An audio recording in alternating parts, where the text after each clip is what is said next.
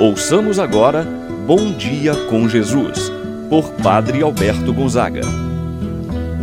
Estou pensando em Deus, estou pensando no amor, estou pensando em Deus, estou pensando no amor. Bom dia, meu irmão, bom dia, minha irmã. Hoje, quinta-feira, dia 3 de fevereiro. Hoje, dia de São Brás, protetor da garganta. Peçamos a intercessão de São Brás, que possa ele nos livrar de todos os perigos, de todos os males da garganta e de qualquer outra doença. Iniciamos o nosso momento de oração. Em nome do Pai, do Filho e do Espírito Santo. Amém. A graça e a paz de Deus, nosso Pai, de nosso Senhor Jesus Cristo e a comunhão do Espírito Santo esteja convosco. Bendito seja Deus que nos uniu no amor de Cristo. Meu irmão, minha irmã, vamos rezar a oração ao Divino Espírito Santo. Vinde, Espírito Santo, enchei os corações dos vossos fiéis e acendei neles o fogo do vosso amor. Enviai o vosso Espírito e tudo será criado, e renovareis a face da terra. Oremos. Ó Deus, que instruístes os corações dos vossos fiéis, com a luz do Espírito Santo, fazei que apreciemos retamente todas as coisas segundo o mesmo Espírito e gozemos sempre de Sua eterna consolação. Por Cristo nosso Senhor. Amém. Ouçamos no dia de hoje a palavra do Santo Evangelho. No dia de hoje, o Evangelho de São Marcos, capítulo 6, versículos de 7 a 13. Naquele tempo, Jesus chamou os doze e começou a enviá-los dois a dois dando-lhes poder sobre os espíritos impuros. Recomendou-lhes que não levassem nada para o caminho, a não ser um cajado, nem pão, nem sacola, nem dinheiro na cintura. Mandou que andassem de sandálias e que não levassem duas túnicas. E Jesus disse ainda: Quando entrardes numa casa, Ficai ali até a vossa partida. Se em algum lugar não vos receberem, nem quiserem vos escutar, quando sairdes, sacudi a poeira dos pés, como testemunho contra eles. Então os doze partiram e pregaram que todos se convertessem. Expulsavam muitos demônios e curavam numerosos doentes ungindo-os com o óleo. Palavra da salvação. Glória a vós, Senhor. Meu irmão, minha irmã, o Evangelho de hoje nos apresenta o chamado, o envio dos doze. Jesus chamou os doze e começou a enviá-los dois a dois. A primeira dimensão do discípulo é o chamado para estar com Jesus. Os discípulos permaneceram com Jesus, seguiram-no, vendo-o e ouvindo-o. Assim, seguiram e viram Jesus agir e pregar o reino de Deus. Aqueles que um dia foram chamados por Jesus a permanecerem com Ele, agora são enviados.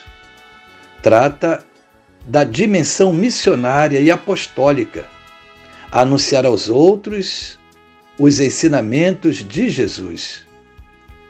Nos diz o texto que os discípulos foram enviados dois a dois. A missão deve ser realizada em comunidade. Ninguém anuncia a palavra de Deus sozinho.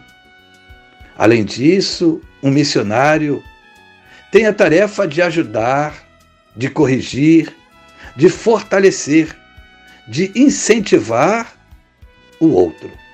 Daí a importância de serem dois, um ser o apoio na vida do outro. Jesus confere a seus discípulos o poder e a autoridade para que seus discípulos pudessem agir em seu nome. O poder de Jesus se prolonga então através da atividade missionária dos seus discípulos. Eles são enviados para curar os doentes, libertar aqueles que estavam possuídos pelo demônio e anunciar o reino de Deus. Porém, mais do que pregar com palavras, eles devem pregar com as suas vidas, isto é, com o testemunho. E aqui Jesus pede o desapego, o despojamento para o anúncio do reino de Deus. E Jesus diz a seus discípulos: Não leveis nem cajado, nem sacola, nem pão, nem dinheiro, nem duas túnicas. Os discípulos são chamados a confiar na providência de Deus e não em suas próprias capacidades. A garantia do sucesso, da obra missionária, não está na capacidade empreendedora do missionário, e sim naquele que o chamou, para que o missionário não venha se vangloriar. Eu fiz isso, eu fiz aquilo. A obra não é nossa. A obra é de Deus. Nós apenas somos os instrumentos. Como bem disse Madre Teresa de Calcutá, não sou nada. Sou apenas um instrumento, um pequeno lápis nas mãos do Senhor, com o qual ele escreve aquilo que deseja. Por mais imperfeitos que sejamos, ele escreve magnificamente. Madre Teresa de Calcutá. Rezemos a oração que Jesus nos ensinou. Pai nosso que estás nos céus, santificado seja o vosso nome. Venha a nós o vosso reino. Seja feita a vossa vontade, assim na terra como no céu. O pão nosso de cada dia nos dai hoje. Perdoai-nos as nossas ofensas, assim como nós perdoamos a quem nos tem ofendido. Não nos deixeis cair em tentação, mas livrai-nos do mal. Amém. Ave Maria, cheia de graça, o Senhor é convosco. Bendita sois vós entre as mulheres, e bendito é o fruto de vosso ventre, Jesus.